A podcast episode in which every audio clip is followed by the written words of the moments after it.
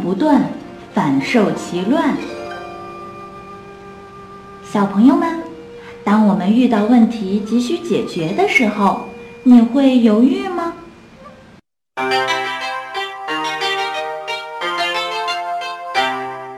战国的时候，考烈王没有孩子，于是赵国的一个名叫李元的人就想把自己的妹妹嫁给考烈王。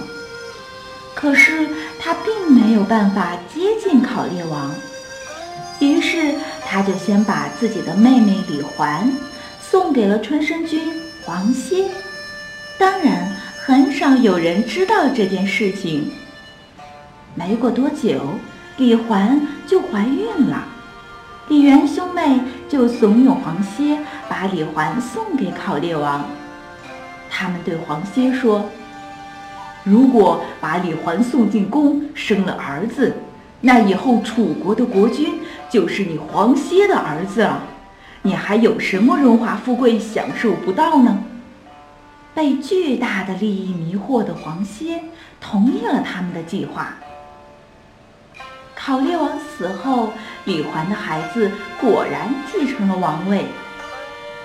李元怕事情败露，就想杀掉黄歇。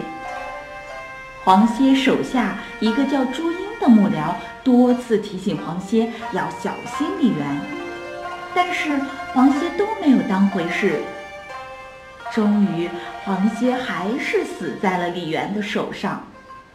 史学家司马迁在评价黄歇的时候就说：“当断不断，反受其乱。”后来人们就用这句话形容办事犹豫不决反遭受过海牵累。